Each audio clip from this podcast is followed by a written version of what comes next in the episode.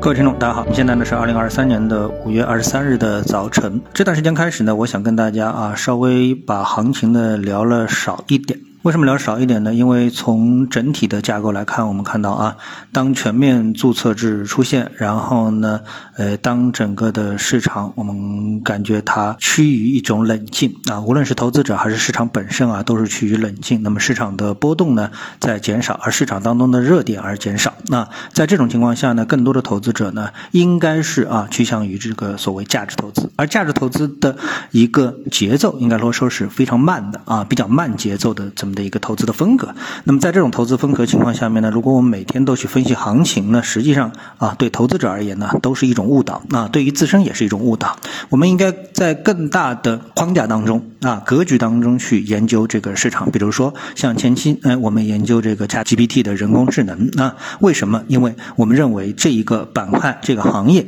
将成为市场当中最。热的啊，最亮的点啊，投资热点。那么这个热点呢，不仅在中国市场，那么特别呢是在海外市场、美股市场呢，都是持续的发酵当中。那么当你发现了这么一个亮点的时候，那你沉浸进去，在这个亮点当中去发掘上市公司的一个价值，对你的投资来说呢，就是有益的。那这个本身就是一个价值投资。啊，但是呢，如果我们每天都去分析说这个行情，哎，今天涨了几个百分点，明天跌了几个百分点，其实呢，意义并不是很大啊，反而呢，成为对自己投资的一个副作用啊。所以呢，我们希望呢，更多从宏观上去发现，哎，市场当中是不是有我们值得关注的点，把投资呢成为一种乐趣啊，一种发现市场亮点的乐趣啊，这样的一种行为啊，一种兴趣，把投资变成一种兴趣，而不是变成一种负担。好，那么今天呢，我发现有这么一则消息，哎，我觉得。也是挺有趣的啊。那这次消息呢，本身呢，他说呢是奈飞的福音啊，变成了日元的麻烦。啊，那么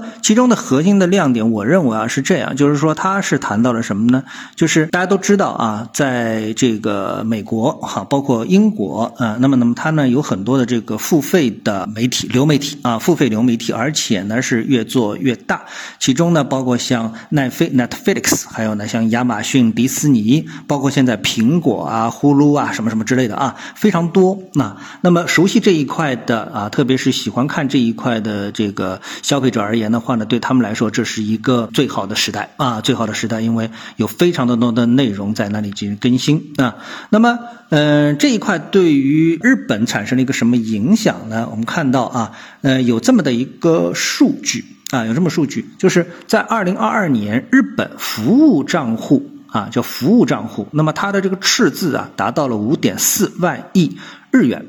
那么是二零零二年以来的。最大的赤字金额啊，其中呢，运输业包括国际货运、客运票价赤字呢约为零点九万亿日元啊，与上一年基本持平。旅游业呢，较疫情时有所改善，为盈利是零点七万亿日元啊。但是呢，这个其他服务的赤字啊达到了五点二万亿日元啊。正是这一因素呢，导致了日本整个的服务账户赤字啊同比大幅的增加。那么，其他服务中呢，包括了四点八万亿日元，约合三百四十七亿美元的数字赤字啊。这个是包括了什么呢？包括了云计算服务、专业管理咨询服务、流媒体服务，约占到了整个服务赤字的百分之八十九啊。好，到了这里之后呢，哎，大家。差不多啊，应该明白了。哎，出现了这么的一个趋势。当然，这个趋势啊，是从二零一零年开始呢，就开始扩大，并成为一种长期的趋势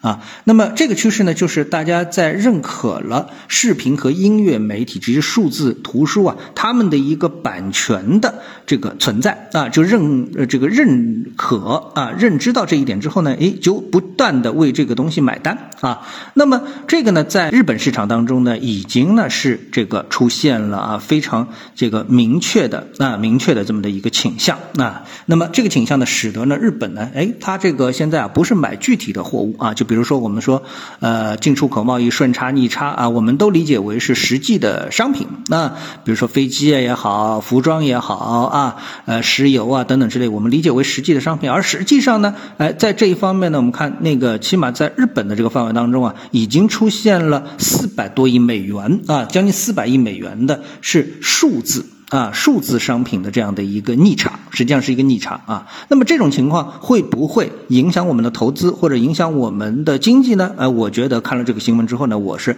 大受启发。我觉得起码两点，第一点啊，就是它对经济的影响一定是存在的。当然，这个呢，在我们考虑的这个之二，因为什么？因为我们无法改变它，我们也无法呢从当中看到什么样的一个亮点。而另外一个呢，就是我们实际上啊，就我所知，我周围的朋友啊也好啊，有很多人。啊，那么也是通过各种方式呢，实际上在支付一些海外的这种服务啊，那么包括流媒体服务号，包括一些订阅服务啊，包括一些账户的订阅服务等等啊，你不知不觉当中呢，实际上你就在为这一个呃服务呢在支付着费用。但是你要考虑到中国呢有十四亿的人口，而且呢有很多的一二线城市啊，那么他们的这个消费能力呢，实际上是非常。强大的，而且呢，随着啊，我们说这个现在啊，在我们国内的一些流媒体的这个呃市场上面，呃，能够消费海外流媒体的这种渠道越来越萎缩啊，因为这个版权的原因越来越萎缩。那么大量的这个消费者啊，他们都开始自发的通过自己的渠道去购买这种服务啊，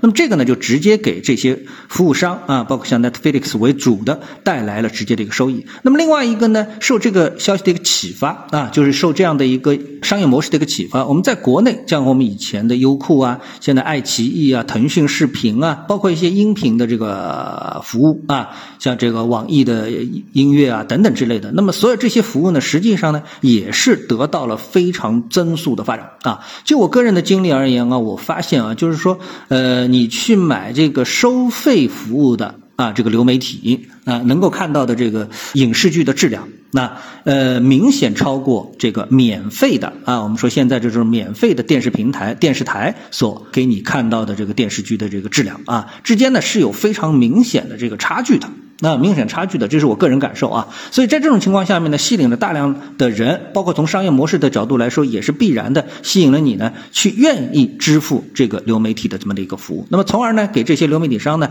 带来巨大的一个收益啊。那么这个呢，无论是海外市场啊，如果说我们已经从海外市场，包括日本的这样的一个赤字数据当中得到了启发，那我相信呢，对这一部分上市公司的挖掘啊，也可能会对未来啊给投资者带来比较好。好的一种预期，值得是挖掘的一部分啊。要知道，在呃过去的这个疫情期间啊，这个 Netflix 它的这个股价的涨幅也是非常的巨大。那这个呢，已经是有呃给我们的这个可以说是榜样的力量啊。好，那么今天呢，就就这个消息呢，跟大家呢交流一下。谢谢各位收听，我们下次节目时间再见。